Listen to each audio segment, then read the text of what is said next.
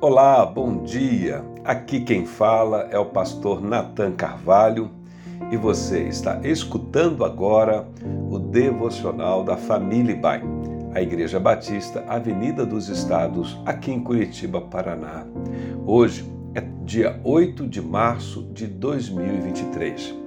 Hoje é celebrado o Dia Internacional da Mulher e por isso queremos refletir sobre uma discípula de Jesus chamada Tabita, ou como é mais conhecida pelo seu nome grego, Dorcas. A sua história está registrada de forma breve no livro de Atos dos Apóstolos, capítulo 9, entre os versos 36 a 42, que diz: Em Jope havia uma discípula chamada Tabita, que em grego é Dorcas, e que se dedicava a praticar boas obras e dar esmolas. Naqueles dias ela ficou doente e morreu, e seu corpo foi lavado e colocado num quarto do andar superior.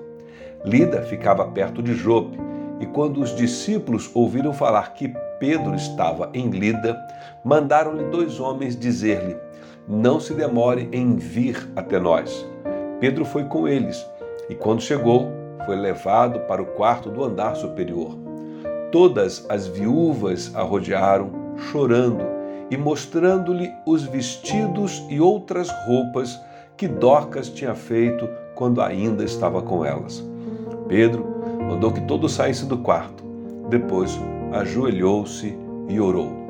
Voltando-se para a mulher morta, disse: Tabita, levante-se.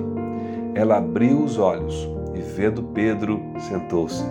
Tomando-a pela mão, ajudou-a a pôr-se em pé. Então, chamando os santos e as viúvas, apresentou-a viva. Esse fato se tornou conhecido em toda a cidade de Jope e muitos ali creram no Senhor. Dorca foi uma mulher cristã, como lemos, da cidade de Jope, que era uma cidade portuária, vizinha a Jerusalém. Esta foi a cidade onde, alguns séculos antes, o profeta Jonas desceu até ela e embarcou num navio na tentativa de fugir da vontade de Deus, da ordem que Deus havia lhe dado para que pregasse a cidade de Nínive.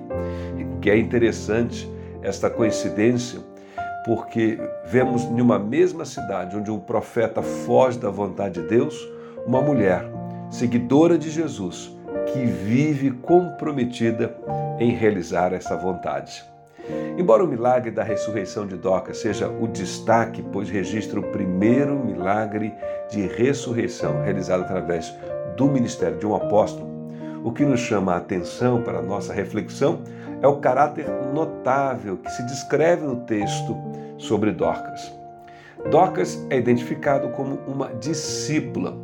Esse cuidado de fazer referência especial a ela significa que ela era uma genuína e fiel crente em Jesus Cristo, seguidora do Senhor. O texto bíblico diz ainda que era notável pelas boas obras e esmolas que fazia. E ela fazia muitas obras, demonstrando então bondade e compaixão. Confeccionava túnicas, roupas e outras peças do vestuário para as viúvas da sua região. A morte de Docas causou uma grande comoção entre as pessoas. E aí quando souberam que o apóstolo Pedro estava próximo, mandaram chamá-lo para que ele pudesse dar assistência naturalmente às mulheres viúvas que haviam sido acolhidas tantas vezes por Docas.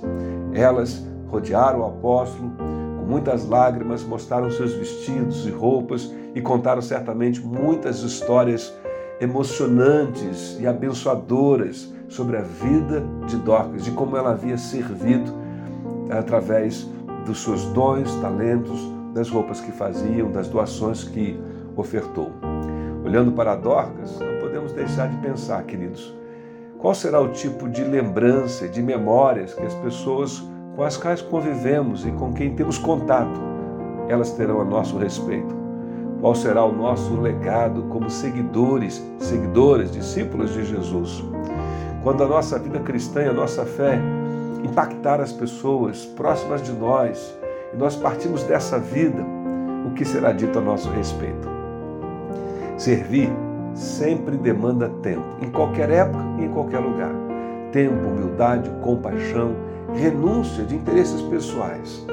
Assim como Dorcas, todos nós, todos aqueles que foram alcançados por Cristo, são chamados como seus seguidores às boas obras, à semelhança de Dorcas, a compartilhar compaixão e bondade, servindo a todos de algum modo que estão ao nosso alcance.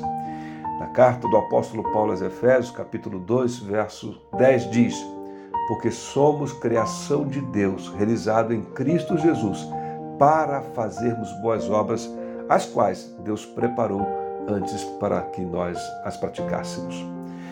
Que seja assim comigo e com você, que ao nosso próprio modo, essa também seja a nossa história, a lembrança que deixaremos, o nosso legado.